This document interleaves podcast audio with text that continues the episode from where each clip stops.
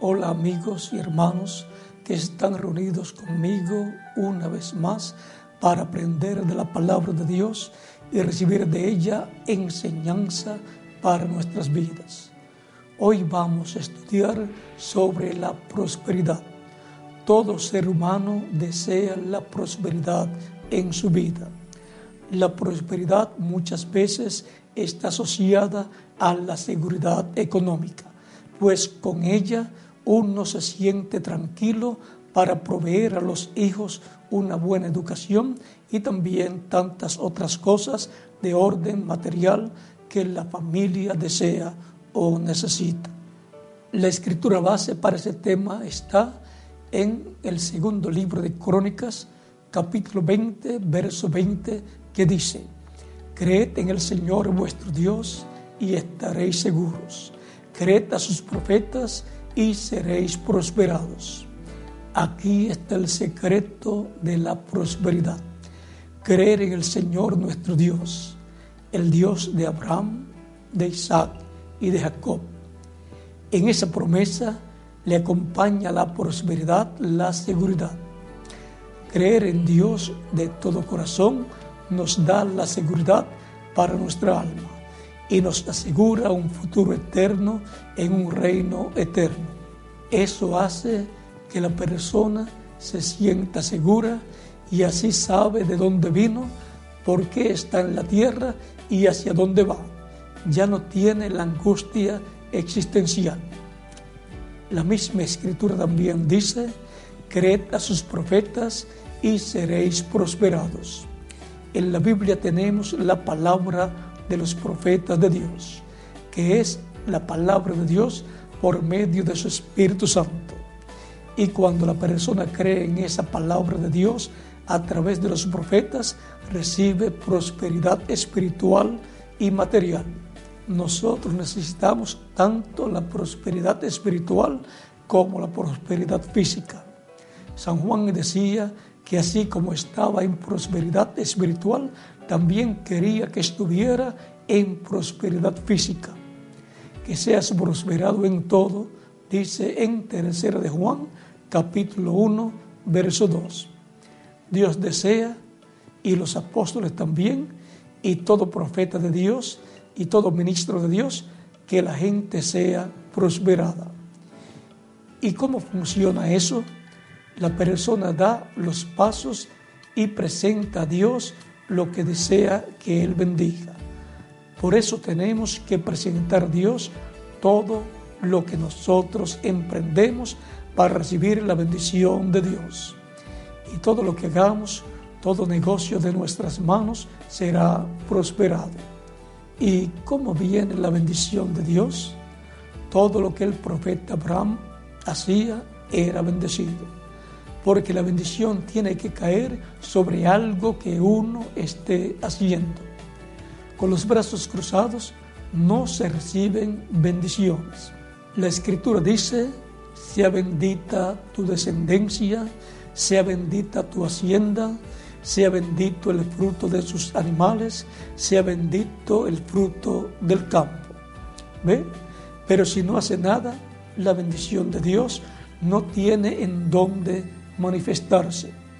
Usted tiene que dar el primer paso por fe y presentar a Dios todo eso que usted está haciendo y pedirle que su bendición venga sobre lo que esté haciendo. Todo lo que usted haga prosperará porque tiene por dentro esa bendición. Creemos que debemos prosperar si luchamos, porque el obrero es digno de su salario. Si usted lucha y trabaja más, pues está llamado a recibir más y prosperar.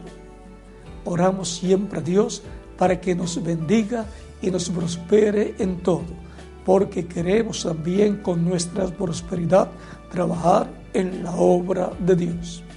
De nada le sirve a una persona tener mucha prosperidad en el campo material y no tener tiempo para las cosas de Dios, como algunos dicen. Dios ha prosperado tanto mi negocio que ya no tengo tiempo para ir a la iglesia o para orar a Dios. Otros también dicen que no tienen tiempo para estar con la familia. La parte material es muy importante, pues asegura una vida digna en esta tierra a la persona y a su familia. Pero eso no es lo principal. Lo primero que uno debe asegurar es su futuro eterno. Por eso la vida espiritual con Dios debe tener una importancia vital en nuestras vidas.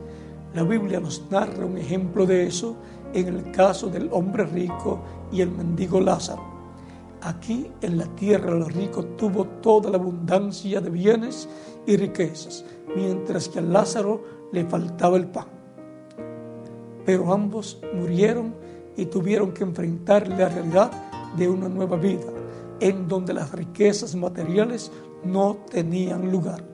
Lázaro, aunque era pobre, era un hombre temeroso a Dios y a su palabra, que oraba al Señor y le dedicaba de su tiempo para darle gracias por su vida. Ya el hombre rico desperdició toda la bendición y prosperidad que Dios le dio, pues con todos los afanes que tenía, no sacó tiempo para el Señor, para meditar en su palabra y agradecerle a Dios por todo lo que le proveía. Al final, no tuvo de qué valerse cuando se murió. Por lo tanto, la bendición y prosperidad solo son reales cuando suceden en el campo espiritual también. Ambas son importantes y pedimos a Dios por toda clase de prosperidad. Pero expresamos al Señor nuestra gratitud por sus bendiciones. Confesamos creer en Él y en sus promesas habladas por medio de sus profetas en las sagradas escrituras. Mi deseo es que el Señor les provea todo conforme a su fe. Como decía Jesús, sea hecho conforme a tu fe. Si ustedes no tienen limitaciones en cuanto a creer lo que Dios dice en su palabra, Él no tendrá limitaciones en hacer, en cumplir lo que Él ha dicho que hará. Solo creer, todo es posible. Ya para terminar les dejo una última escritura para meditar en este día, la cual está en Proverbios 28, verso 25. Mas el que confía en el Señor prosperará. Que Dios les bendiga y les prospere espiritualmente y materialmente también.